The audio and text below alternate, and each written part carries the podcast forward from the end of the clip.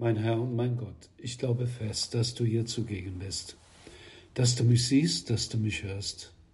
Ich bete dich in tiefer Ehrfurcht an. Ich bitte dich um Verzeihung für meine Sünden und um die Gnade, diese Zeit des Gebets so zu halten, dass sie mir Frucht bringt. Maria, meine unbefleckte Mutter, heiliger Josef, mein Vater und Herr, mein Schutzengel bittet für mich. Im heutigen Evangelium spricht Jesus über die Notwendigkeit der Bekehrung. Sein öffentliches Wirken hatte er auch so begonnen, mit dem Aufruf, bekehrt euch und glaubt an das Evangelium. Damit ist natürlich nicht die grundsätzliche Bekehrung zum Christentum gemeint, sondern die Notwendigkeit, unser Leben stets zu prüfen, ob es dem entspricht, was Gott in seinen Geboten und in seiner Predigt offenbart hat. Machen wir uns klar, wir sind auf dem Weg zum Ziel. Und was ist dieses Ziel? Es ist diese ewige Gemeinschaft mit Gott. Und die Gebote weisen uns den Kurs dazu. In einem alten Katechismus für Kinder, da war die erste Frage, warum ist der Mensch auf Erden? Und die Antwort, um Gott zu erkennen, ihn zu lieben und so in den Himmel zu kommen. Möglicherweise finden einige diese Formulierung als zu einfach, aber sie trifft doch den Kern. In den Himmel kommen. Das heißt ganz und gar mit Gott eins sein, ein Herz und eine Seele mit ihm sein, für immer bei ihm sein. Und natürlich auch mit den anderen, die das, die das, dieses, dieses Privileg haben, das ist das Ziel und der Sinn unseres Lebens. Und dorthin sind wir unterwegs. Gott zwingt uns nicht dazu. Er hat uns die Freiheit gegeben. Er sagt nicht, kommst, komm zu mir, du kommst zu mir, ob du willst oder nicht. Nein, es ist unsere Entscheidung. Der heilige Augustinus hat das mal so ausgedrückt. Gott, der dich ohne dich geschaffen hat, rettet dich nicht ohne dich. Das ist doch ein Loblied auf die Freiheit. So groß, Herr, hast du uns gemacht, dass du uns diese Würde verliehen hast, lieben zu können. Und das ist nur möglich mit Freiheit.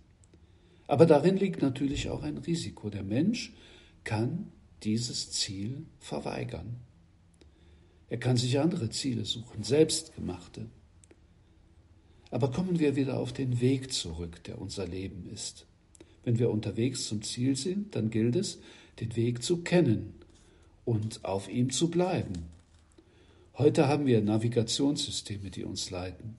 Aber wenn wir keines zur Verfügung haben, müssen wir entweder eine Karte benutzen oder durch Fragen nach dem Weg weiterkommen.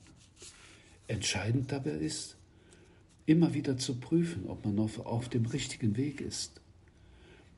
Wenn man das vernachlässigt, und lange einen falschen Weg geht, wird es immer schwieriger, dann den Irrtum zu korrigieren. Wir können das direkt auf unser Leben mit Gott anwenden, auf unser inneres Leben. Also wir sollten und müssen, wenn wir ans Ziel kommen wollen, absichern, dass wir auf Gottes Weg sind. Und dazu dient uns die Gewissenserforschung. Das ist so eine Gewohnheit, sich kurze Zeit so einer inneren Prüfung zu unterziehen, im Lichte Gottes. Es gibt viele Arten, das zu tun. Wichtig ist zunächst die Regelmäßigkeit. Beispielsweise so zwei oder drei Minuten vor dem Schlafengehen. Bitte den Herrn, dass er dir Licht gibt und du ohne Scheuklappen auf den Tag zurückschaust. Hab keine Sorge davor, wenn du dich vielleicht für die eine oder andere Handlung, an die du dich jetzt erinnerst, oder ein Wort schämst. Gut ist es, wenn man ein kleines Schema hat. Der heilige Josef Maria hat uns diesbezüglich einen Rat gegeben. Er sagte mal, frage dich, was habe ich heute gut gemacht, was habe ich schlecht gemacht und was hätte ich besser machen können.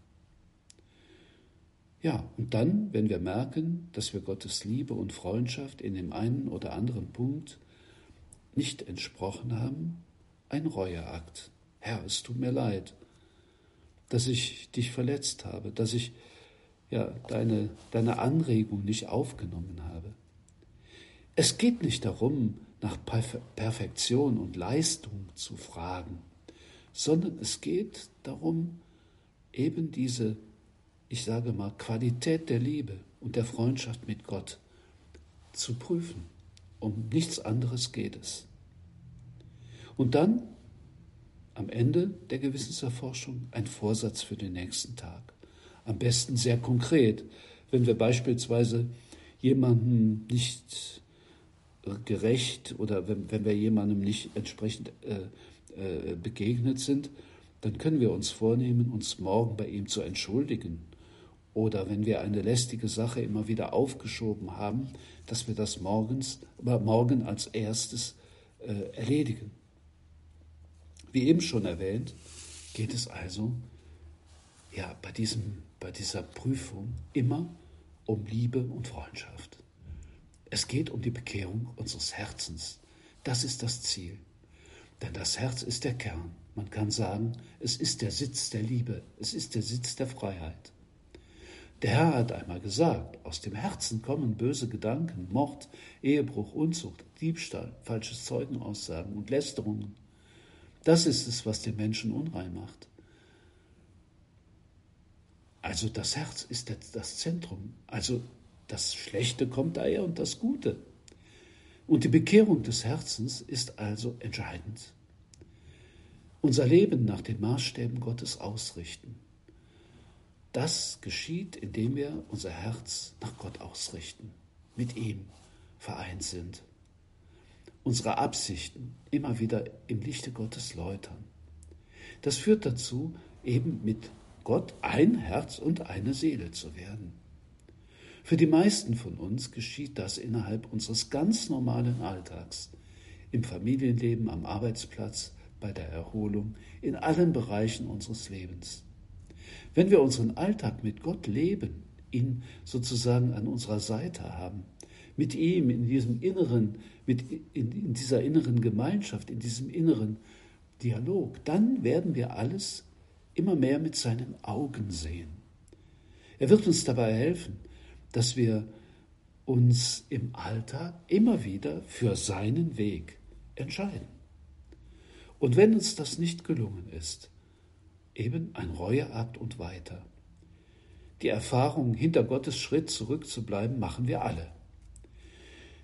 Das könnte uns in die Versuchung führen zu denken, dass es unmöglich ist, den Weg Gottes zu gehen oder dass wir einfach zu schwach dafür sind. Denn wir haben alle eben diese Erfahrung auch des Scheiterns. Aber fallen wir auf diese Versuchung nicht herein. Ich lese euch ein, ein kurzes Stück vom, von einem Text vom heiligen Josef Maria vor, der das kommentiert. Ich muss euch, so schreibt der, dieser Heilige, vor einer Falle warnen, die uns der Teufel, er gönnt sich wirklich nie eine Ruhepause, zu stellen sucht, um uns den Frieden zu nehmen. Gelegentlich könnten Zweifel aufkommen, die Versuchung nämlich zu denken, man käme kaum vorwärts oder falle sogar zurück. Oder die sich aufdrängende Überzeugung, wir würden trotz aller Bemühungen nicht nur besser, sondern sogar schlechter. Ich kann euch versichern, dass diese pessimistische Sicht für gewöhnlich nur Schein und Täuschung ist. In Wahrheit wird eben die Seele nur aufmerksamer, das Gewissen feinfühliger, die Liebe größer. Je heller das Wirken der Gnade leuchtet, desto mehr fallen einem auch Kleinigkeiten ins Auge, die im Halbdunkel, Halbdunkel unsichtbar geblieben waren. Wir tun aber gut daran, diese Unruhe aufmerksam zu prüfen, denn der Herr gibt uns dieses Licht, damit wir demütiger oder großzügiger, großzügiger werden. Denkt daran, dass uns Gottes Vorsehung ununterbrochen leitet und dass er mit seiner Hilfe nicht geizt. Mit großen oder mit kleinen Wundern bringt Gott seine Kinder voran. Soweit der heilige Josef Maria. Also Bekehrung ist Eine Haltung, die bedeutet, immer wieder anzufangen, uns nicht entmutigen zu lassen durch unsere Schwäche und durch unser ja, teilweises Scheitern. Es ist das große Abenteuer der Liebe, zu dem Gott uns berufen hat. Und auf diesem Weg ist uns Maria, unsere Mutter, immer nahe. Sie begleitet uns, sie spornt uns an, sie tröstet uns, wenn wir gefallen sind und führt uns immer direkt zu ihrem Sohn. Ich danke dir, mein Gott, für die guten Vorsätze, Regungen und Eingebungen, die du mir an dieser Betrachtung geschenkt hast. Ich bitte dich um deine Hilfe, sie zu verwirklichen. Maria, meine unbefleckte Mutter, heiliger Josef, mein Vater und Herr, mein Schutzengel, bittet für mich.